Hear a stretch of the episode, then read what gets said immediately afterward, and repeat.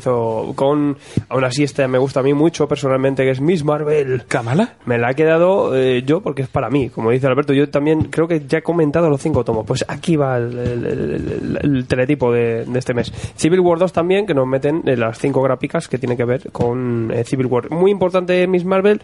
Bueno, importante, es importante porque es muy amiguita de Carol Danvers. Y a la vez está un poco como entre la espalda y la pared, porque ya sabéis que también es vengadora y es muy amiguita de Tony Stark. Entonces, es, eh, este tomo tiene morbo por, por eso, porque es una chica que está un poco entre esos dos mundos.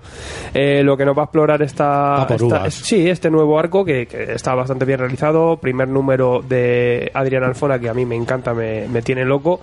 Es el- las otras cuatro partes las lleva Takeshi Miyazawa, que es un poquito más manga, ya sabéis, pero también Adrián Alfona hace algunos eh, partecillas así como del pasado y tal, de la familia, que está muy guay. Y el que ya sabéis que el que hace aquí un currazo es el colorista Ian Herring, que está muy chulo.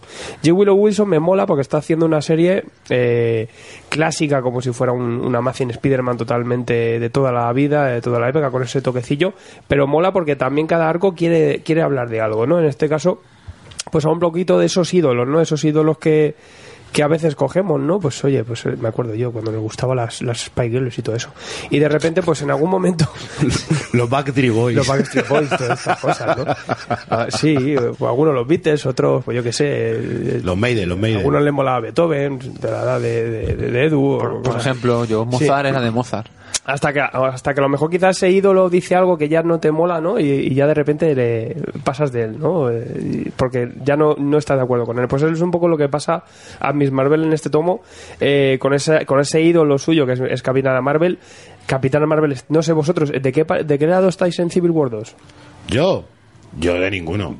O sea, yo, De Bendis ninguno, yo creo. Yo, Ahí sí, se- yo Bendis lo defiendo a muerte. De- yo, yo- estoy hablando de, de Bendis. yo ahí Yo- se maten. Bueno, yo soy de no- Tony Stark, habéis pasado de mi pregunta. No, yo también lo estoy. Eh, porque Capitana Marvel yo creo que se le va un poco la olla. Aquí Joder, lo- el pero a la Capitana agüita, ¿eh? Eh, Pero esto de, mola eso, el conflicto. Esto de, esto de arrestar gente antes de que pasen cosas así al, al tuntún es un poco extremista, ¿no? Entonces, pues eh, Kamala es un poco lo que va a ver aquí, ¿no? Eh, eh, va a intentar seguir las órdenes de, de la capitana y poco a poco verá que un poquito, pues que se le ha ido de madre conforme va avanzando el Civil War 2 que ya el tema es enfermizo, pues eh, Miss Marvel, que es una chica de barrio, que lo único que le interesa es que su barrio eh, no tenga movidas, pues eh, al final en- entrará en conflicto con, con su ídolo, ¿no?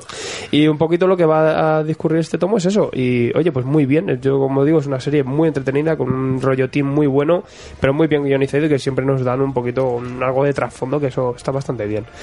De las cosas rollo pijama eh, juveniles, pues yo creo que ahora mismo las mejores. Yes.